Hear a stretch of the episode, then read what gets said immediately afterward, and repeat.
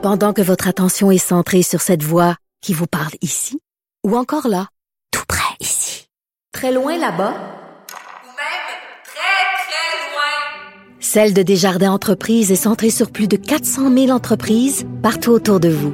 Depuis plus de 120 ans, nos équipes dédiées accompagnent les entrepreneurs d'ici à chaque étape pour qu'ils puissent rester centrés sur ce qui compte, la croissance de leur entreprise. Comme les autres. Vincent Dessereau, le gentleman de l'information. Cube Radio. On est de retour avant de faire le tour de l'actualité euh, juridique. Un mot sur euh, Facebook parce que euh, on est en quatrième vague chez nous, mais c'est le cas également aux États-Unis. Et vous avez peut-être vu que Facebook annonçait dans les dernières heures que le retour des, des employés qui était prévu pour ben, pour les, les prochaines semaines, en fait pour le début du mois d'octobre, est repoussé. Et euh, pardon, nos euh, les employés reviendront plutôt en 2022. Alors c'est euh, oui, c'est aux États-Unis, mais ça montre quand même qu'on se dirige peut-être vers des délais concernant le retour au travail, souvent partiels. Les gens qui sont au travail à la maison cinq jours semaine reviendront peut-être deux, trois jours semaine au travail. Mais on avait hâte dans bien des secteurs parce que l'industrie de l'espace à bureau, là, les immeubles locatifs pour les bureaux, ben c'est très très difficile en ce moment. Euh, et euh, les centres-villes qui y goûtent beaucoup. Donc, on comprend que euh, si on est au centre-ville de Montréal, est-ce qu'on voit ce genre de nouvelles-là passer, comme quoi faut attendre plusieurs mois avant de voir les travailleurs revenir, c'est pas des bonnes nouvelles. Alors, est-ce que ce qui se passe aux États-Unis va arriver chez nous? Peut-être, on l'espère pas au niveau des hospitalisations, mais les cas ici et aux, États-Unis. Facebook suit, entre autres, Amazon, Microsoft aussi et d'autres qui ont annoncé un report de, ben, du retour de leurs employés dans les édifices à bureau pour 2022. Alors, il faudra être patient. C'est la chronique juridique. On rejoint tout de suite Nada Boumefta, avocate en droit criminel et protection de la jeunesse. Bonjour Nada. Bonjour Vincent, tout juste à la sortie de la cour, je suis avec vous. C'est ça, je sais que, écoute, t'arrêtes pas une minute et on commence avec cette histoire euh, d'un homme qui aurait menacé le ministre Dubé et qui a été arrêté après une poursuite policière. Oui, alors encore une fois, des menaces qui n'ont pas été prises à la légère et pas du tout, surtout suite à une enquête qui a été faite par les policiers de photos de cet individu-là avec des armes, des propos quand même très clairs et précis à l'effet qu'il voudrait faire euh, euh, marquer l'histoire le 1er septembre prochain, qu'on allait se souvenir de lui. Rappelons que le 1er septembre prochain sera la, date de début d'implication et d'imposition du passeport vaccinal au Québec. Donc, on fait évidemment le lien. Il menace notre ministre de la Santé et on craint donc pour sa sécurité. Cet homme-là a été donc perquisitionné et dans la perquisition, on trouve d'autres armes à feu, donc encore plus sérieusement.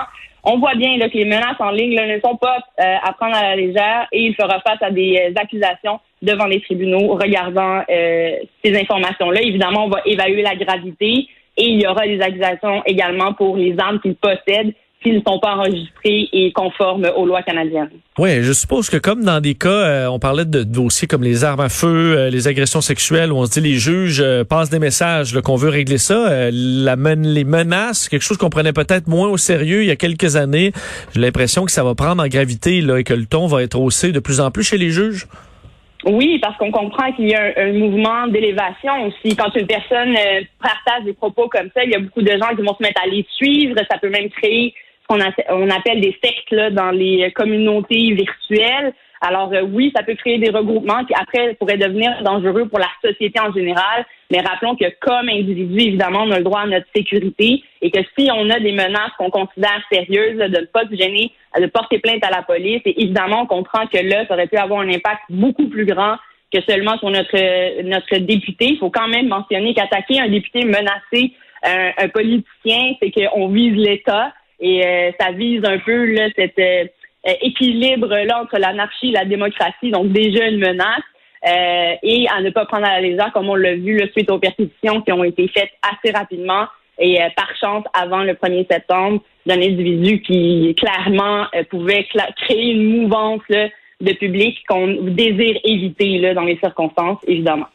Euh, un autre euh, dossier qu'on essaie, sur lequel on veut travailler, euh, les propos racistes et une mère est condamnée à verser des milliers de dollars pour ses propos. Oui, alors dans les circonstances de cette affaire-là, ce sont deux mères qui vont déposer leurs enfants à l'école. La dame en question qui a tenu les propos était à l'extérieur de sa voiture et a vu une camionnette se stationner, donc avec une mère d'origine marocaine qui avait ses enfants derrière. Une dispute éclate entre les deux enfants. des, morceaux de céréales volent un peu partout dans la vanne. Et euh, la mère de l'extérieur se met à crier à la dame on est on est au Québec ici, on ne frappe pas ses enfants euh, et a euh, officiellement le, agi contre la mère en appelant en plus la DPJ en déposant un signalement qui a mené à une enquête évidemment dans la famille quand on soulève des gestes comme frapper un enfant c'est là où la DPJ va s'initier, mais clairement, la DPJ ne va pas rentrer dans une famille pour le simple fait qu'il s'agit d'une famille d'une autre communauté. Et rappelons que ces communautés-là vivent quand même sur le territoire québécois. Ils sont soumis, comme n'importe quelle autre communauté ou personne, couleur de peau ou forme ou grosseur, les mêmes lois. Donc, on s'entend que la façon dont la dame a intervenu dans les circonstances, en les traitant finalement de gens venant d'ailleurs et ne comprenant pas le système d'ici, la juge a décidé de trancher finalement en faveur de la dame qui, au départ, demandait là, une plainte civile de 18 900 dollars contre Madame Martin. La décision de la juge, et je vais la citer, elle réfère euh, aux lois et laisse sous-entendre que Madame n'était pas chez elle au Québec. C'est empreint de mépris, irrespectueux, blessant, humiliant et dégradant. C'est ce qu'a tranché la juge par rapport aux propos que cette dame-là a tenus envers la mère d'une autre origine. Et c'est là où euh, un dédommagement, un versement sera fait de 7500 dollars à cette famille d'origine marocaine pour dédommager ce qu'elle a subi. Euh, oui, le stress, le trauma et le fait de se faire pointer comme ça comme étant une autre personne distincte qui ne comprend pas comment on agit ici au Québec. Oui, parce qu'on s'entend qu'avec des mots différents, ça aurait pu passer. Une personne peut voir interpréter un geste de la mauvaise façon, vouloir être prudent, d'appeler la DPJ pour faire une vérification sans que ce soit nécessairement euh, un problème. Donc là, c'est les propos qui sont venus avec qui ont euh, qui, qui font qu'elle est condamnée aujourd'hui. Exactement, Vincent. Il faut faire attention à ça parce que c'est protégé par notre charte des droits et libertés, cette liberté de religion, liberté de pensée, etc. Mais évidemment, on priorise la protection de nos enfants qui sont les plus vulnérables dans notre société. Donc, certes, n'hésitez pas et j'encourage les gens à le faire. Si vous pensez qu'un enfant peut euh, y avoir atteinte à, sa sécurité ou son développement, agissez, signalez. La DPJ fera son travail à ce moment-là. Et comme on le voit ici, la DPJ est rentrée s'est informé, a fait son devoir pour réaliser qu'il n'y avait aucune source de signalement de compromission dans la vie de ces enfants-là. Et on revient donc aux propos que la dame a tenus, qui étaient purement euh, bon déplacés et critiquaient, visaient l'origine de la dame sur sa façon d'agir. Et c'est là où le bas blesse et que la limite, ici, les tribunaux ont tranché que ça valait des. Euh, la prochaine histoire donne froid dans le dos par le niveau de violence euh, relié à une histoire de proxénétisme. Euh, deux conjoints qui ont séquestré, battu, forcé une jeune femme à se prostituer pendant plus d'un mois et qui se rejetaient le blâme l'un sur l'autre devant les tribunaux, ben, copent de leur peine. D'abord, faut savoir que ces cas-là, il y en a beaucoup et de plus en plus, surtout avec l'arrivée de la technologie, cette facilité-là d'entrer en contact avec ces jeunes femmes-là à les inviter, à les euh, prendre au piège finalement dans ce filet-là euh, de, de, partage sexuel pour de l'argent. Alors sachez d'abord que c'est illégal de tenir ce type de maison-là ou de tenir un endroit pour ce, ce type euh, d'échange où on amène la personne. Tous les individus qui sont impliqués, que ce soit la personne qui ne fait que la lifter, la transporter de l'endroit à l'autre, la personne qui l'amène magasiner, la personne qui s'assure de son logement, tous ces gens-là vont être considérés comme des proxénètes. Donc, le terme de pimp ici s'applique. Et là, on comprend que c'est un couple qui s'est lancé, j'aime pas le mot, dans cette affaire, euh, vraisemblablement pour des raisons pécuniaires, et en ont séquestré une jeune fille qui a été sauvée finalement par un homme qui sollicitait des euh, services sexuels, qui lui a appelé la police et mentionné le fait qu'elle était séquestrée, d'où des accusations. Et là, on se retrouve à deux, face à deux individus qui étaient impliqués dans la même affaire, mais qui ont eu des sentences différentes. Et c'est là-dessus que je voulais amener la réflexion, euh, Vincent, devant l'auditoire. C'est que vraiment, le principe de sentence à 718.1 euh, est appliqué ici là, de façon très claire. On va individualiser la peine, regarder le profil de l'individu. L'avocat de la défense devra mener devant les tribunaux ou auprès de ses collègues des arguments qui défendent euh, ou mènent à des peines qui sont plus bas dans la fourchette. Sachez que pour des cas de proxénète, il y a des peines minimales qui peuvent être appliquées à ça. Par exemple, lorsqu'on fait de la publicité euh, sur Internet avec des photos de la dame euh, osée pour aller chercher des clients. Il y a des minimums de un an. S'il s'agit de mineurs, il y a des minimums de deux ans qui sont euh, imposés. Ici, dans les circonstances, la dame a obtenu une, une détention de 30 mois et son conjoint de 42 mois, quand même plus élevé qu'elle. Et pour les raisons suivantes, l'homme avait des antécédents judiciaires, il avait un parcours qui pouvait tendre à croire qu'il avait des plus hauts risques de récidive.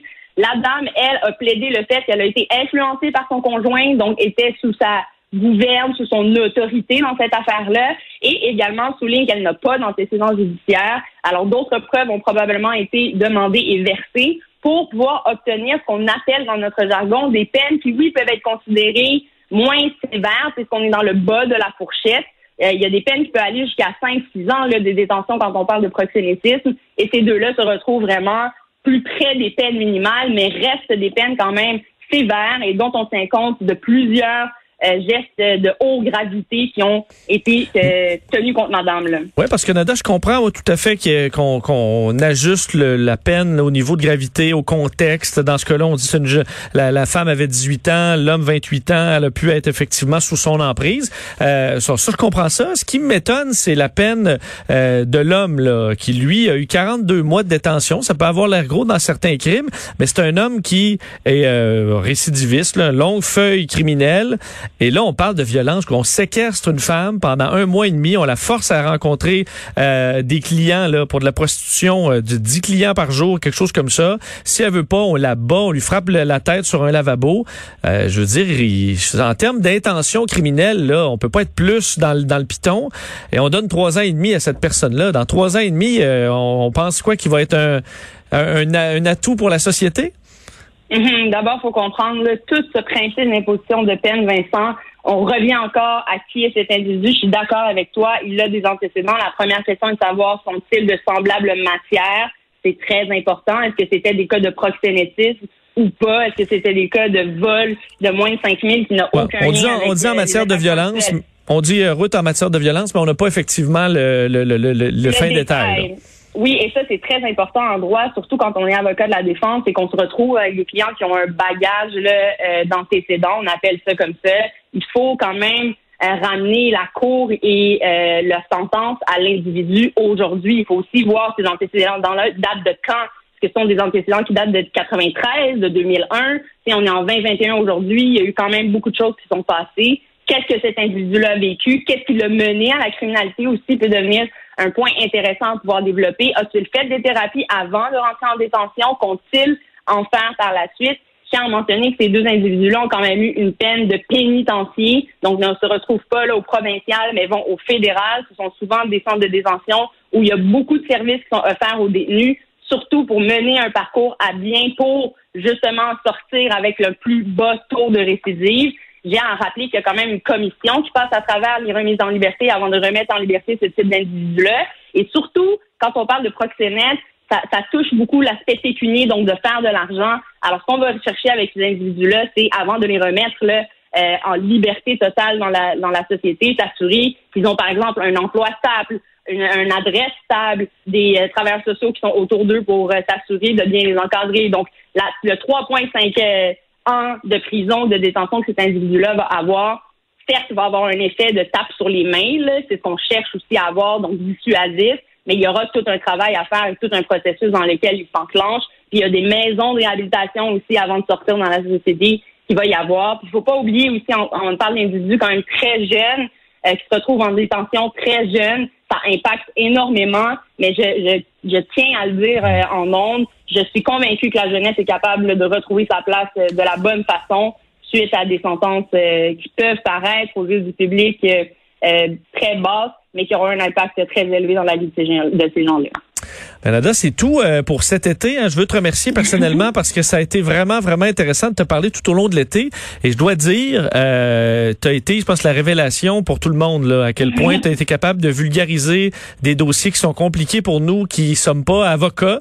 Et euh, tu es capable de le faire vraiment bien et de nous faire comprendre les, les dossiers complexes dans le monde euh, juridique et judiciaire. Donc, vraiment, je, te remercie d'avoir été là. Et si je me trompe pas, je pense que tu, tu, vas, tu vas rester avec nous à partir de la saison prochaine, à partir de lundi. En oui, oui, à partir de lundi, je vais être avec euh, toi et Mario. Alors, j'ai l'honneur et le plaisir de continuer de discuter avec vous de l'actualité juridique et tenter de démêler un peu euh, tous ces aspects-là avec vous. Merci, merci. Quelle belle saison et à la semaine prochaine. Ben oui, on a très hâte de te retrouver lundi. Je parlais avec Mario ce matin puis il me disait effectivement qu'il avait bon qu'il avait vraiment adoré t'entendre cet été. Donc on a on a bien hâte de recommencer ça. Alors ben gars, on se dit pas au revoir. Euh, ben oui, on se dit au revoir parce qu'on se reparle lundi. Salut Nada, merci pour tout. Merci, au revoir Vincent, merci à toute l'équipe. Salut, Nada Boumefta, avocate en droit criminel et protection de la jeunesse, qu'on pourra donc retrouver euh, dans l'émission régulière à compter de lundi avec euh, moi-même et Mario Dumont.